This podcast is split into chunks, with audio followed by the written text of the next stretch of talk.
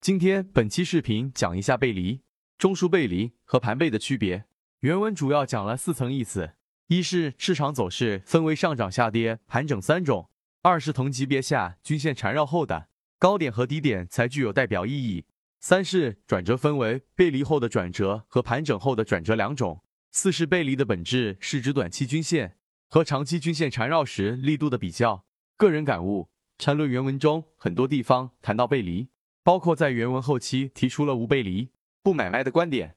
任何买卖点都可以落到低级别背离上来实现。一、市场走势分为上涨、下跌和盘整。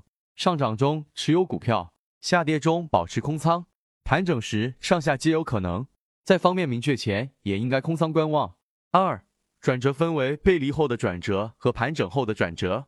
寻找转折点在交易中自然非常重要，买在最低点，卖在最高点，或许是最为理想的交易，也只能是理想中的。缠论中提到完成转折的方式一般有两种，一种就是交叉缠绕后继续远趋势，形成陷阱，然后制造转折。这也是为什么很多时候在大涨之前，往往先来一个急跌，也就是通常说的洗盘，洗掉立场不坚定的人。第二种就是盘整。以时间换空间，然后形成转折，其实也是洗盘的一种，就是通过长时间横盘消化之前的资金筹码。第一种转折往往以背离的方式呈现，即使当前级别没有背离，其次级别往往也会有背离。而第二种方式，缠论原则上建议出现盘整就要先退出，待突破后选择方向再进场。后期缠论也给出了一个介入方式，也就是后面提到的盘背，也就是缠论二买的寻找方式。三背离的本质是指短期均线和长期均线缠绕时力度的比较。缠中说缠趋势力度，短期均线和长期均线缠绕后闭合的面积。给出这个概念的目的是为了判断前后是否背离。我个人认为其概念和 MACD 的概念本质上是相同的。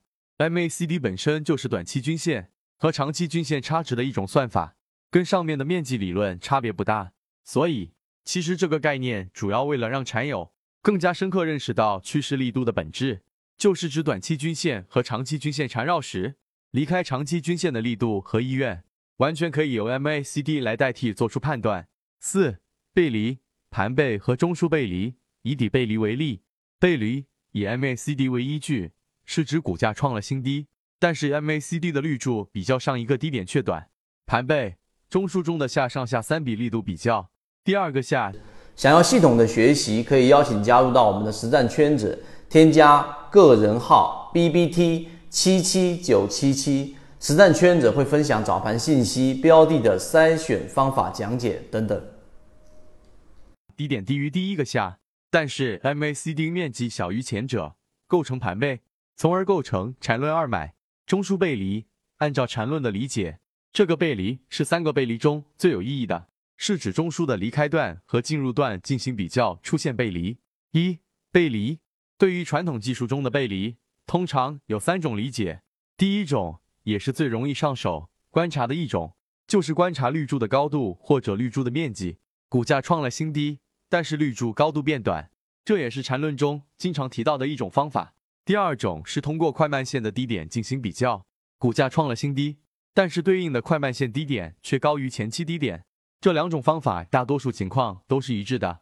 如果一定说下差别，就是 MACD 柱反应比快慢线反应更快，MACD 用于长线观察更有利，MACD 柱用于中短线较有利。第三种用于寻找精准背离点，一般是结合第一种使用更为有效。比如出现了第一种背离时，股价继续下跌，但是 MACD 柱却开始变短，也就是 MACD 绿柱开始向上，开始缩短的第一根绿柱，往往。认为是最佳底背离买入点。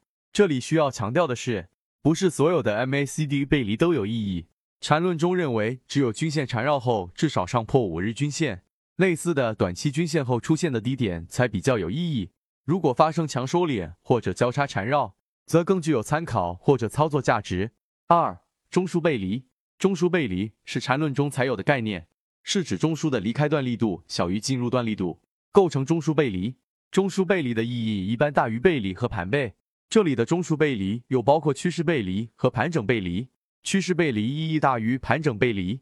趋势背离一般指上涨趋势中的第二个以上中枢的离开段和进入段发生背离，这种背离如果处于高位，极大可能形成走势转折，由上涨走势进入下跌走势。盘整背离是指只有一个中枢的走势中，离开段和进入段发生背离，而这种背离很可能形成缠论三买，而不是走势的反转。